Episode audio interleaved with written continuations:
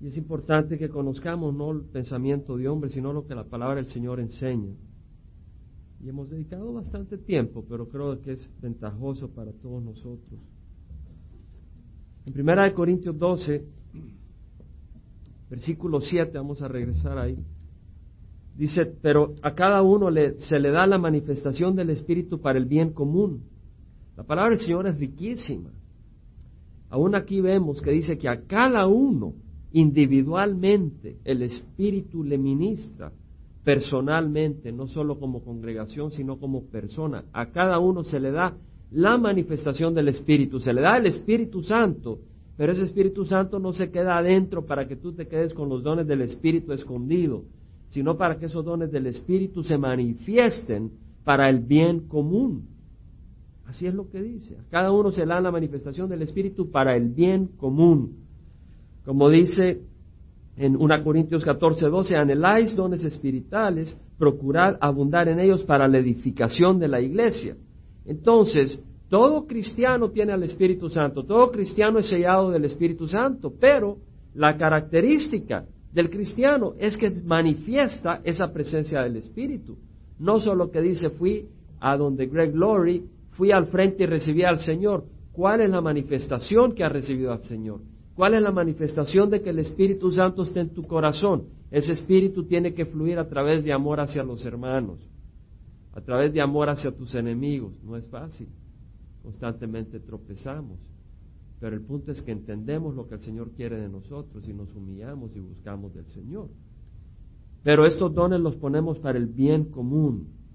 Y es hermoso, esta es una congregación donde los hermanos sirven y ministran. Una vez alguien me dijo, su congregación, hermano, bueno, no es mía, es del Señor, esa congregación donde usted está sirviendo. Todos están sirviendo ahí, ministrando. Y, hermoso es realmente porque para eso somos llamados, para servir.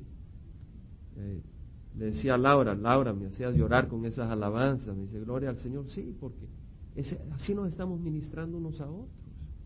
Yo también aquí soy ministrado. Cada uno de nosotros somos ministrados. Vengamos a la iglesia con el deseo de ministrar y de ser ministrados, ambas cosas. No, digamos yo solo voy a recibir, sí, ve a recibir. Venimos a recibir porque somos necesitados. Queremos que fluyan ríos a nuestro corazón del Espíritu Santo. Queremos estar embebidos en su Espíritu.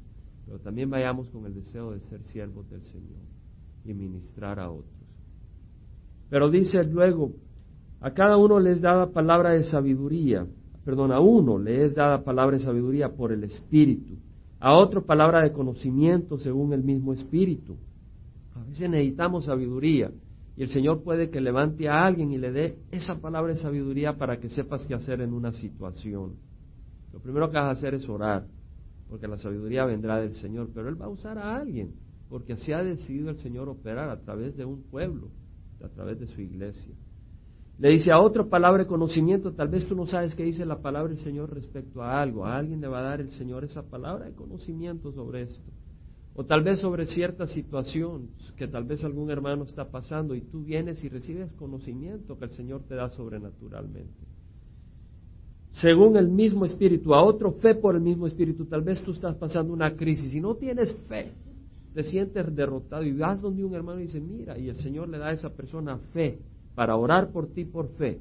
Y esa persona no te condena, no te dice, tú eres un pollito sin fe. Mira, dice esta persona, yo voy a orar por ti porque yo sé que el Señor te va a sacar adelante. Y ese hermano usa porque tiene esa convicción, esa fe, para servir a su hermano que está en una crisis. Y el Señor va a honrar la fe de su hermano. Por el mismo espíritu, a otros dones de sanidad. Tal vez necesita sanidad y el Señor levanta a alguien que tiene el don de sanidad o el Señor te, ora, eh, te, sana a través de la oración, por los ancianos de la iglesia, o por un hermano, o por tu propia oración. A otro poder de milagros, a otra profecía, hablamos que la profecía es la persona que eh, declara la palabra del Señor que el Señor tiene para su pueblo o para una persona sobre cierta área. A otro discernimiento de espíritu, cómo necesitamos discernir espíritus. Hay falsos profetas, falsos maestros a otro diversas clases de lenguas y a otro interpretación de lenguas. Veamos que a otro dice, no dice a todos, no dice a todos los que reciben el Espíritu Santo.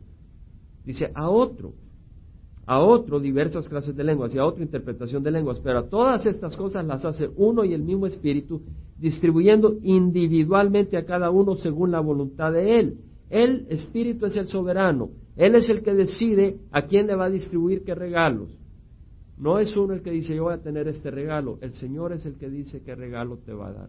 Él es el que está en control. Es el Señor la cabeza de su iglesia y Él sabe qué es lo que está haciendo, a quién le da qué regalo y en qué lugar y con qué propósito. Todo es para glorificar al Señor. Ahora dice el versículo 12, porque así como el cuerpo es uno y tiene muchos miembros, pero todos los miembros del cuerpo, aunque son muchos, constituyen un solo cuerpo, así también es Cristo. Los miembros forman el cuerpo. Un pedazo del brazo o el brazo o la mano sola no tiene ninguna función, tiene que estar conectada al cuerpo. La mano sola, pues, ves una mano tirada en el suelo, sales gritando. Pero la ves conectada al cuerpo y dice, gloria al Señor, tiene una utilidad. ¿Ves?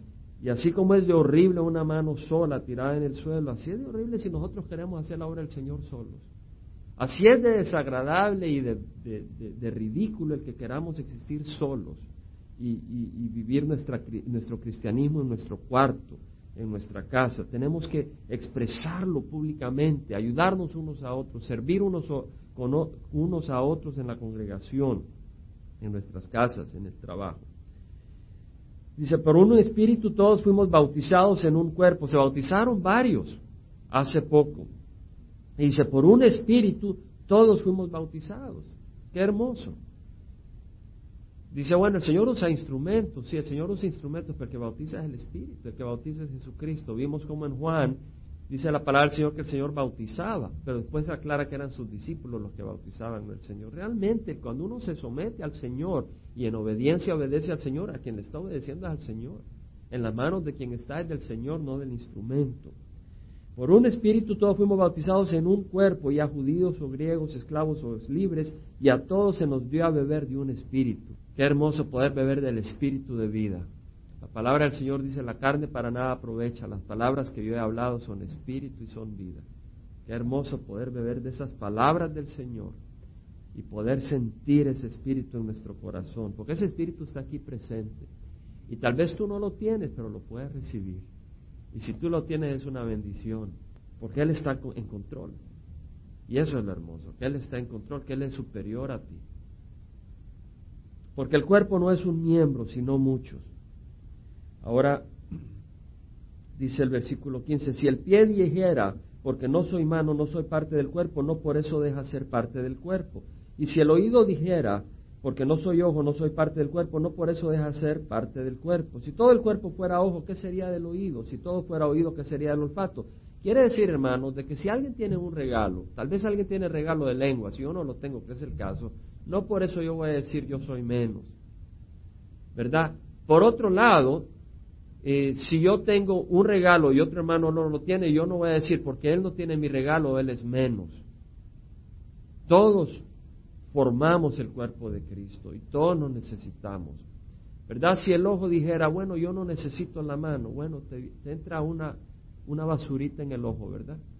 A ver qué haces. A ver si con la boca agarras un colirio y avientas un poco y luego te das vuelta a ver si te cae en el ojo y te lo limpias. No puedes, necesitas agarrar con la mano el colirio y echártelo. Necesitamos, nos necesitamos unos a otros.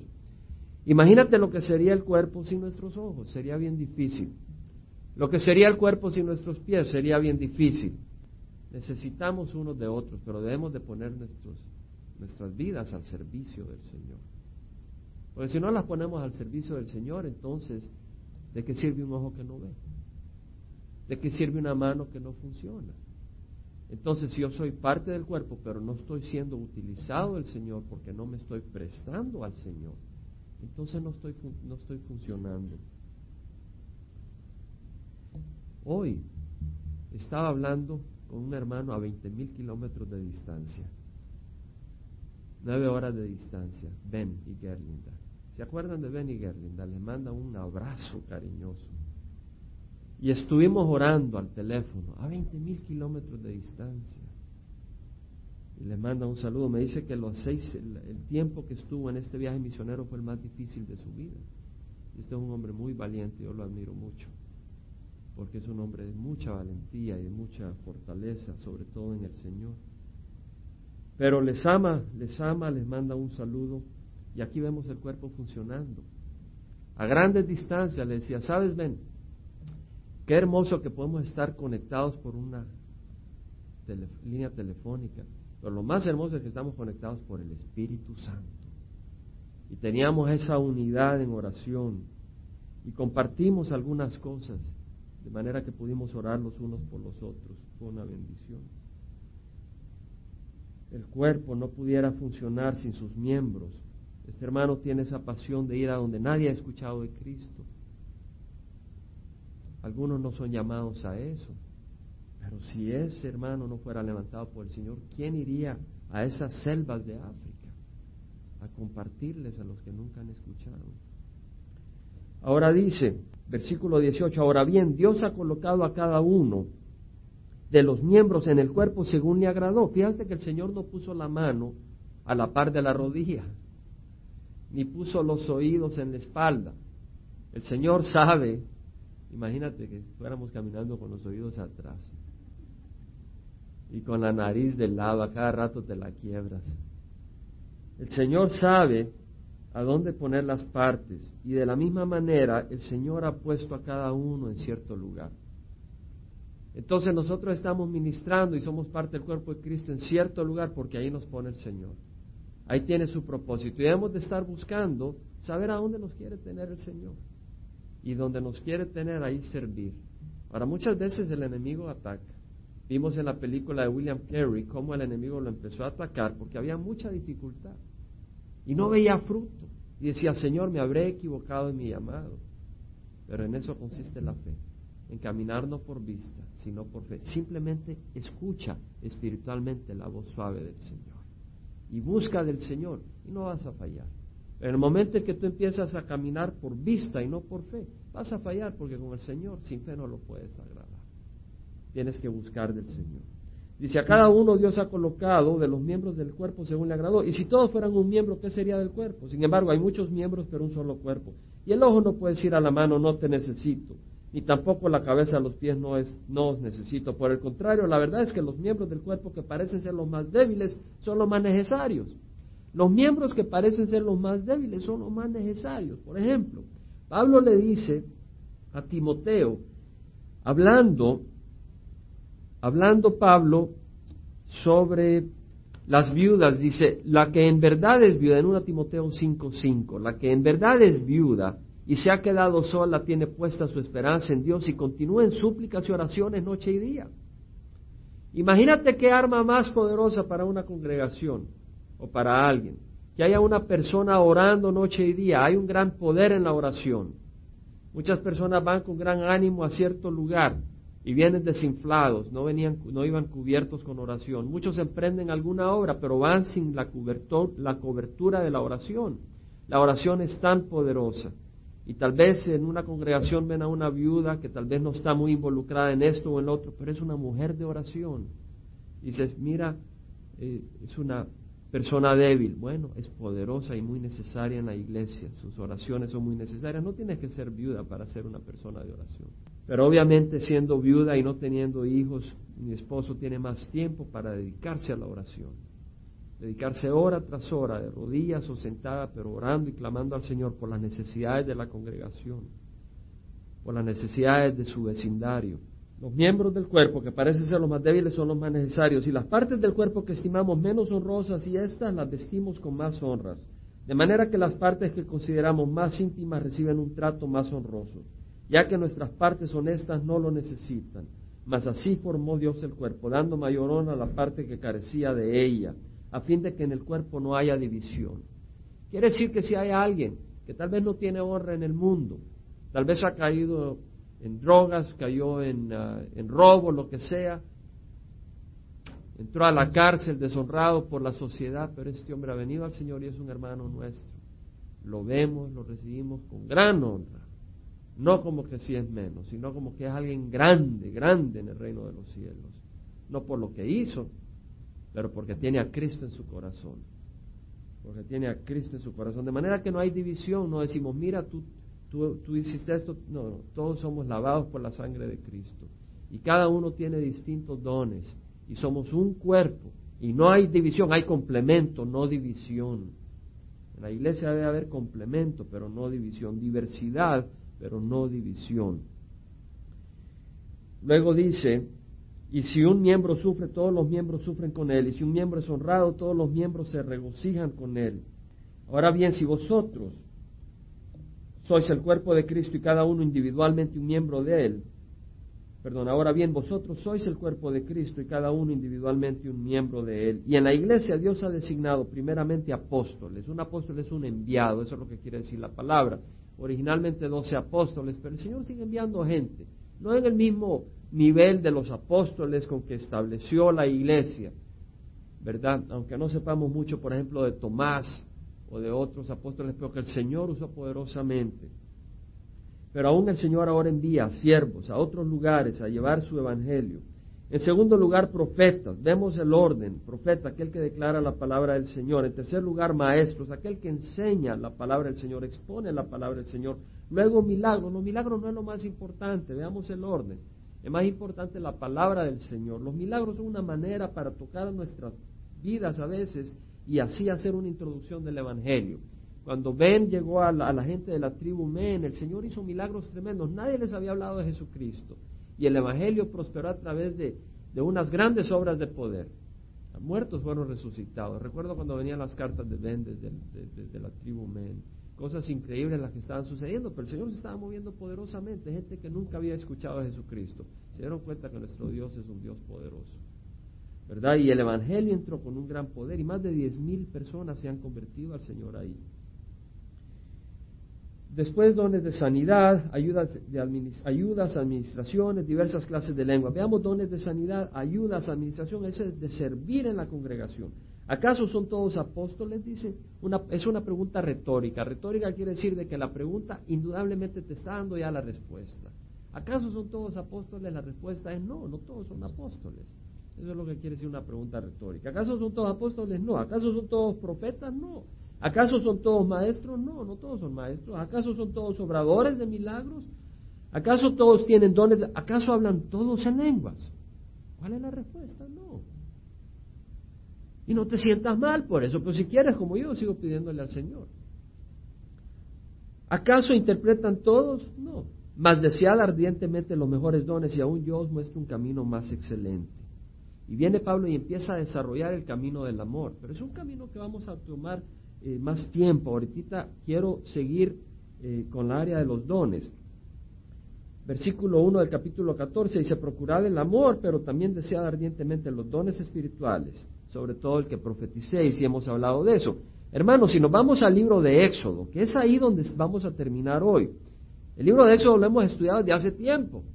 Hicimos una interrupción, pero no una interrupción, sino un caminito y agarramos para agarrar los dones del Espíritu porque vimos de que el tabernáculo estaba siendo construido, el tabernáculo en medio del pueblo del Señor a través de las ofrendas y de las habilidades que Dios le había dado a sus siervos y ellos estaban ministrando y trabajando y, y obrando y en Éxodo 36 podemos, 35, perdón, podemos leer un poco sobre lo que habíamos estado viendo.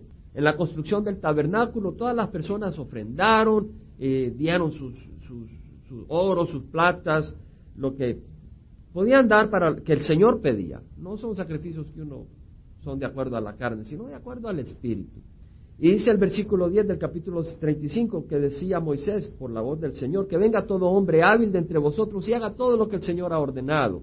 Todo hombre hábil, nosotros tenemos habilidades espirituales, hemos recibido el Espíritu Santo para hacer la obra del Señor. El versículo 29 dice, los hijos de Israel, todos los hombres y mujeres, no solo es para los hombres, la iglesia no solo es de hombres, es de mujeres, hermanos.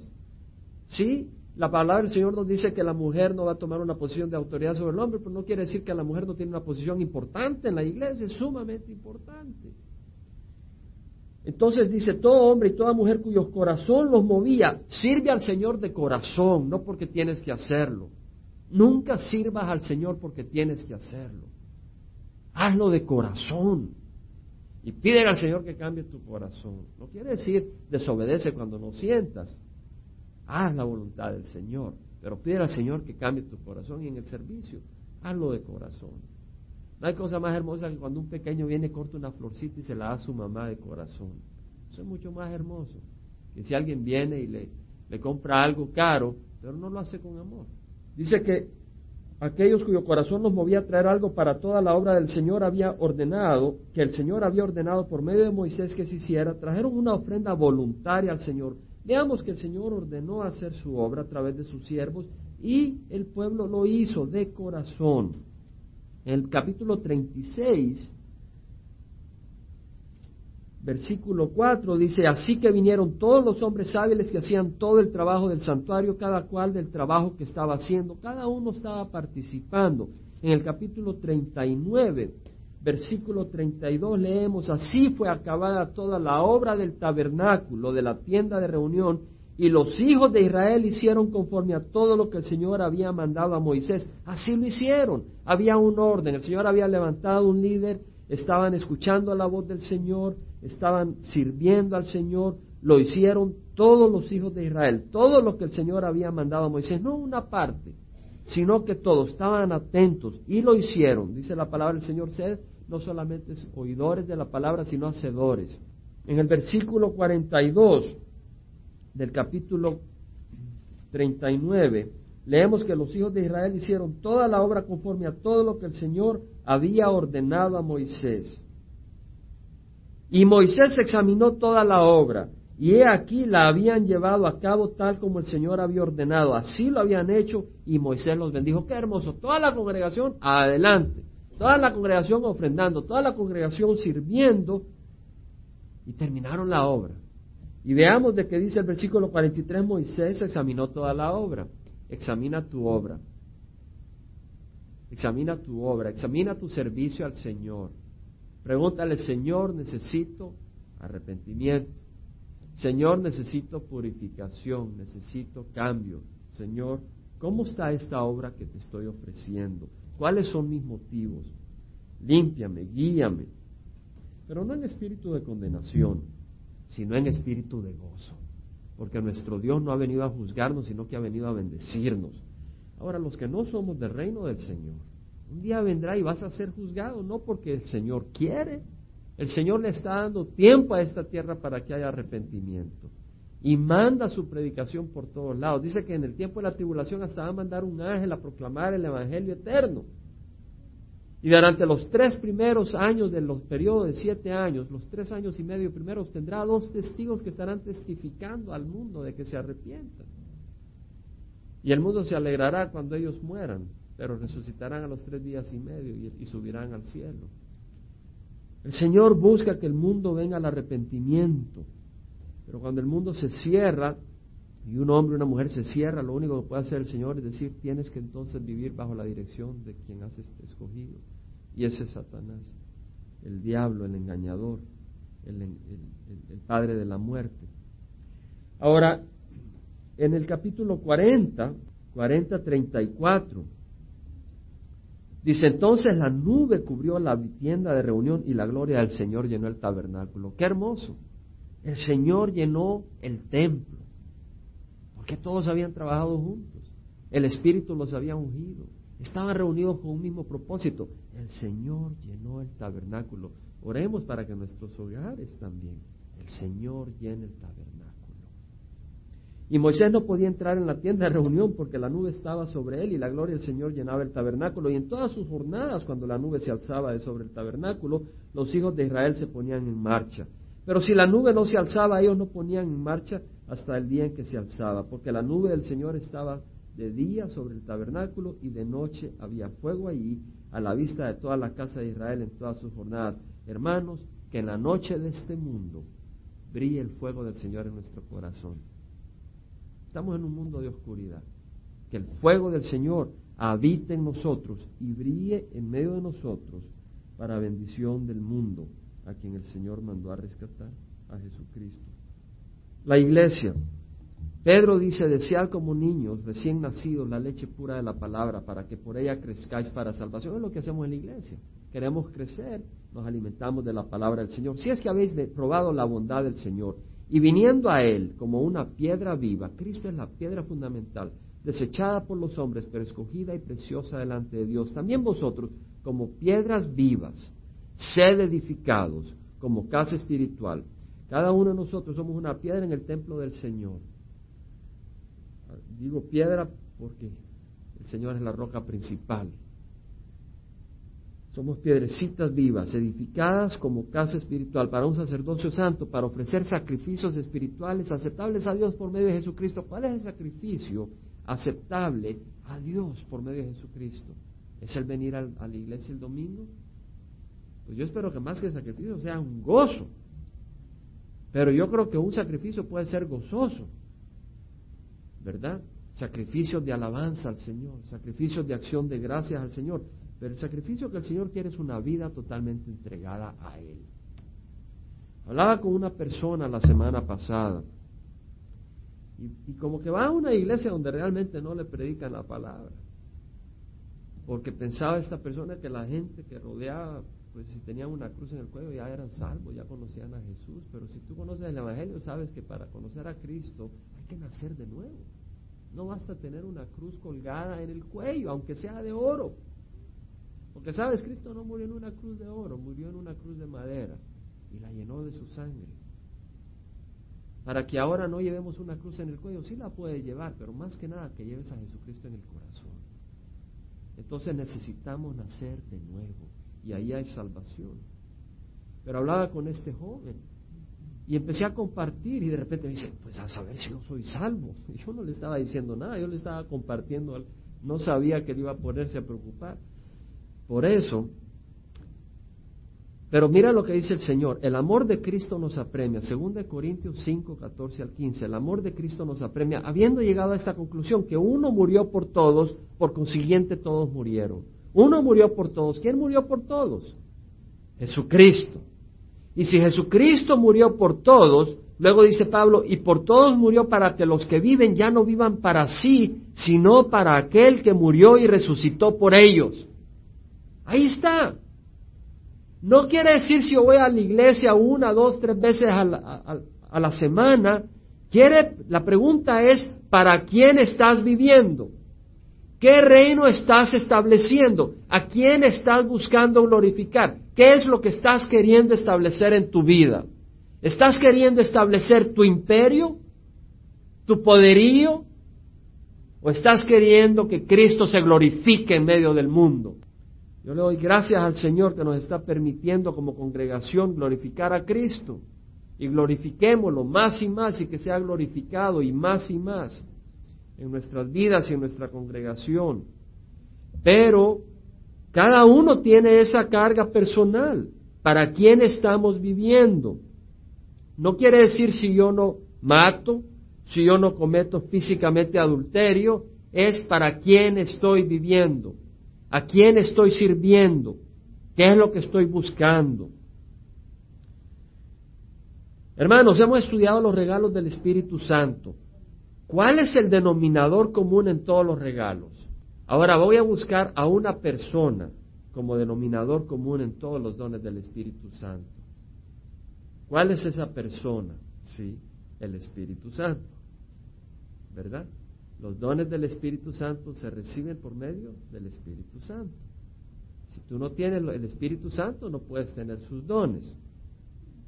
Yo quisiera que veamos a alguien que tuvo la plenitud del Espíritu Santo. ¿Saben quién es? Jesucristo.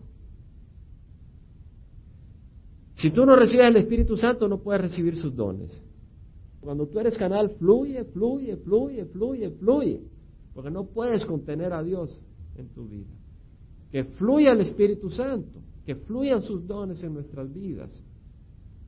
Entonces el Espíritu Santo es ese denominador común. Ahora vamos al libro de Lucas. Y mira qué, qué cosa más hermosa. Lucas 4. Dice que Jesús llegó a Nazaret, capítulo 4, versículo 18. Jesús llegó a Nazaret donde se había criado y según su costumbre entró a la sinagoga el día de reposo y se levantó a leer. Le dieron el libro del profeta Isaías y abriendo el libro halló el lugar donde estaba escrito. Versículo 18. El Espíritu del Señor está sobre mí, dijo el Señor. El Espíritu de Dios, el Espíritu Santo está sobre mí Porque está dando una razón, una prueba que se puede ver que el Espíritu Santo estaba sobre Jesús. Porque dice, me ha ungido, me ha untado para anunciar el Evangelio a los pobres. Esa era una prueba que el Espíritu Santo estaba sobre Jesucristo, que él tenía esa ambición de proclamar el Evangelio a los pobres, pobres económica, pero sobre todo aquellos que reconocían su necesidad, de cualquier tipo. Eres necesitado o tal vez tú estás satisfecho y no necesitas a Jesús. Entonces no eres pobre, pero eres pobre, más pobre de lo que tú crees. Como le dijo el Señor Jesús a la iglesia en, el libro de Apocalipsis de la Odisea, te crees rica, pero eres pobre. Te crees que ves y necesitas un ungüento. Dice, porque me ha, me ha ungido para anunciar el Evangelio a los pobres, me ha enviado.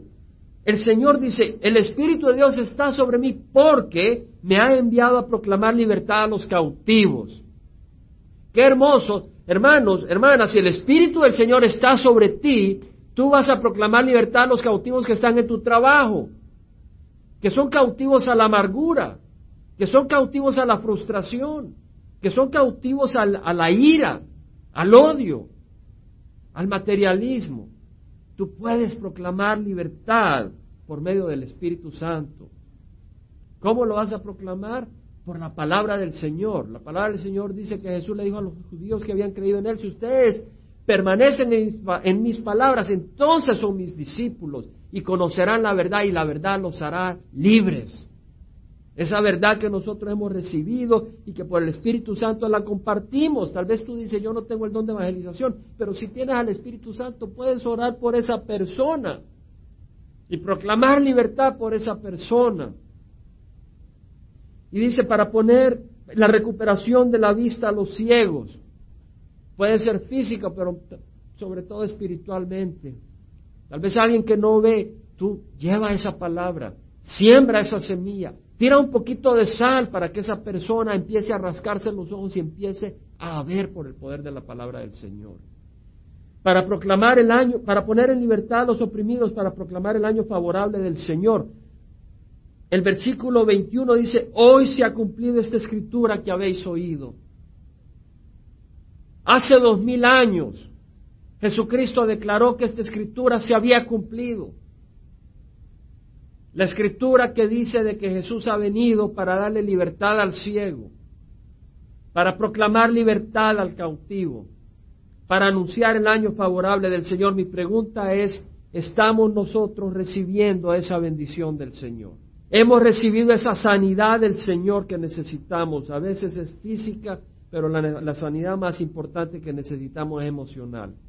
Cuando estudiamos los dones de sanidad, estudiamos la necesidad y la bendición que el Señor tiene para su pueblo. Yo creo que es necesario que consideremos la necesidad de sanidad emocional en nuestras vidas. Y yo quisiera terminar este estudio con una meditación en esta área. Yo le pido al Espíritu Santo que nos abra nuestro corazón. Hay un hermano que ha sabido lo que es estar en el suelo. Estoy hablando de Mike McIntosh. Este hombre estaba con las drogas, los médicos lo habían desahuciado, andaba con la mano y su cabeza así porque creía que le habían pegado un balazo y le habían volado la mitad de los sesos. Y andaba desahuciado. Pero un día el Señor lo tocó y le salvó la vida y ahora es un pastor, misionero, evangelista. Miles de personas han recibido a Cristo. Muchas iglesias se han abierto por todo el mundo. Y es un siervo usado poderosamente del Señor. Pero este hombre ha sabido lo que es estar abajo y lo que es estar ahora en la mesa del Señor comiendo en el banquete de Jesucristo. Y he estado leyendo, ahí tiene un libro que se llama The Tender Touch of God. No sé quiénes lo han leído de ustedes. Es un libro que tiene como 300 páginas. Pero he agarrado algunas cosas de ese folleto. Algunas cosas, y he resumido en unas dos páginas algunos de sus pensamientos con respecto a la necesidad de sanidad. Como un siervo que tiene algo que decirnos a nosotros en nuestros tiempos. Él dice, estamos satisfechos. Ponte a, olvídate de Mike. Piensa en el Señor. Porque el Señor nos da maestros en la iglesia. Y mira que el Señor te hable y su Espíritu te hable. Y tú mira tu necesidad y recuerda que la necesidad se te presenta para que reconozcas y tengas al médico que está aquí en medio de nosotros y te sane. Dice, ¿estamos satisfechos con nuestras vidas? ¿Hay paz verdadera en nuestros corazones? ¿Hemos perdonado a los que nos hieren? ¿Hay heridas adentro de nosotros que no hemos resuelto? Te pregunto, ¿hay heridas adentro de ti que no has resuelto? Tal vez no lo sabes. Dísele al Señor, Padre mío, ayúdame a ver mis heridas que las he escondido y no he sanado de ellas. Y están las moscas ahí comiendo de la sangrita. Señor, enséñame estas áreas para ser sanado. Heridas que nos impiden seguir adelante en nuestras vidas. Hay heridas que te pueden tocar y no puedes caminar adelante. Estás tan golpeado que estás cojeando y no puedes caminar. Y el Señor dice, tienes heridas que te impiden caminar adelante. El dolor causado por la muerte de mi hermano, dijo Mike, fue tan, tan profundo que distorsionó mi persona por 20 años. Mike había perdido a su hermano cuando era un jovencito. Y ese dolor lo golpeó tanto. Recuerdo la de Ted Turner. ¿No saben ustedes de Ted Turner? Es el, el fundador del CNN. Un hombre que se ha hecho potentoso, millonario. Yo trabajaba en Georgia y una vez fui a Atlanta por mi trabajo y estaba en el, lobby de un hotel y ahí veo entrar a Ted Turner, un hombre alto, altísimo. Y se miraba que era un hombre que caminaba con poder. O sea, él sabía que tiene poder en este mundo, pero sabes, está muy pobre porque no tiene al Señor. Y él un día, cuando estaba pequeño, se murió su hermana o su hermano y se enojó con Dios. Y el dolor que causó la muerte de su hermana o hermano, no recuerdo, fue tan grande que él decidió considerar que Dios no existía para él y empezar a vivir en rebeldía contra Dios. Vemos acá su vida ha sido distorsionada por el dolor. Pero el Señor no quiere que la vida nuestra sea distorsionada por el dolor, porque la muerte es resultado del pecado y de la desobediencia de Dios. Y hay un enemigo que es Satanás que busca destruirnos. No es Dios el que trajo la muerte, fue el hombre desobedeciendo, recibiendo la dirección de Satanás, no de Dios. Dijo existen definitivamente consecuencias por cómo manejamos nuestras heridas. ¿Cómo manejas tú tus heridas cuando te han herido? Tal vez heridas de tu infancia. Nuestras vidas y la gente que nos rodea son afectadas. Tu vida es afectada cuando tu herida es tan grande que te impide caminar adelante. Empiezas a afectar a los que te rodean, para bien o para mal por nuestra atención o mal manejo de nuestras heridas. Si no resolvemos apropiadamente nuestras heridas, nuestras personalidades se distorsionan. Estoy seguro que por, el, por eso, por estas heridas que no sanan, el alcohol y las drogas se venden también. Ayudan a la gente a cubrir el dolor que viene de la confusión y el fracaso. Nos empezamos a deprimir tan profundamente que empezamos a ver la vida en forma distorsionada. El papá de Mike McIntosh fue un alcohólico y un jugador. Abandonó a Mike a sus hermanos, abandonó a su madre. May le preguntó una vez a su papá, ya después que él se hizo pastor, que vino al Señor, le dice, papi, ¿te sentiste alguna vez culpable por no estar presente para mí y para mi hermano? Y May le estaba preguntando eso no para destruirlo, sino que le iba, a decir, le iba a decir algo y después le iba a decir, sabes, yo fui por el mismo camino de destrucción, pero te traigo una noticia. Cristo es mi respuesta y me ha sanado y ahora te quiero ofrecer esa misma respuesta para ti. Le dice, papi, ¿te sentiste culpable por no estar presente para mí, para mi hermano? ¿Te has sentido alguna vez mal porque nunca fuiste un padre para nosotros? ¿De que nunca nos respaldaste y que hiciste sufrir a nuestra mamá? Empezó a llorar el papá y se volteó hacia la pared. No podía ver a su hijo y le dice, sí. Respondió, cada día de mi vida tengo enfrente los fracasos que he tenido. Soy un hombre débil, me he escondido en la, en la botella todos estos años. Siempre me he sentido culpable que los abandoné a ustedes, mis hijos y a tu madre. Yo le empecé a decir, dice Mike, de la herida y dolor que yo sufrí por no tener un papá que me guiara. Eso es lo que hace Satanás. Golpea al padre y ahora el hijo recibe el golpe y el hijo sigue en el mismo camino. Dice, yo le conté que me convertí en un tomador a los 20 años. Fui padre de un bebé ilegítimo a los 17. Sufrí fracaso en mi matrimonio debido a las drogas y el alcohol. Le, le describí mi vida miserable, una vida llena de amargura y enojo que en ocasiones se convertía en una ira incontrolable. Ante las heridas de la vida debemos de tomar acción. No te quedes así nomás con las heridas de la infancia o las heridas de tu juventud o las heridas de tu vejez. Si no tomamos acción, la herida puede distorsionar tu personalidad, la perspectiva de la vida. De manera de que cuando nos miramos, nos miramos como en unos espejos de esos de circo, que nos vemos todos distorsionados y no como Dios nos ve con el amor que Dios nos ve. Los doctores nos dicen que los disturbios mentales ponen más gente a los hospitales que las enfermedades físicas. Tal vez el principal entre esos disturbios mentales es el disturbio causado por la falta de perdonar. Cuando estudiamos los dones de sanidad, compartimos de que si no perdonamos, el Señor no nos perdona. Y caminar con la culpa, caminar con la falta de perdón por parte de Dios es una carga muy pesada que quiebra a cualquiera. El perdón, ya sea de nosotros o de otros, es una parte crucial del proceso de sanidad. Perdonar a quienes te han herido es una llave poderosa para poder vivir una vida saludable. El no perdonar cierra la bendición de Dios. ¿Cómo puedes convertirte en persona que perdonas?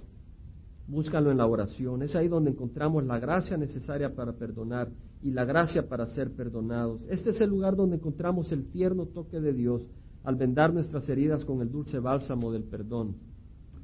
Deja que la Biblia sea un instrumento en las manos de Dios para hacerte completo y traerte salud. Cuando el dolor es muy agudo, el sufrimiento muy profundo, ahí es cuando viene Dios y nos muestra su fuerza y su poder.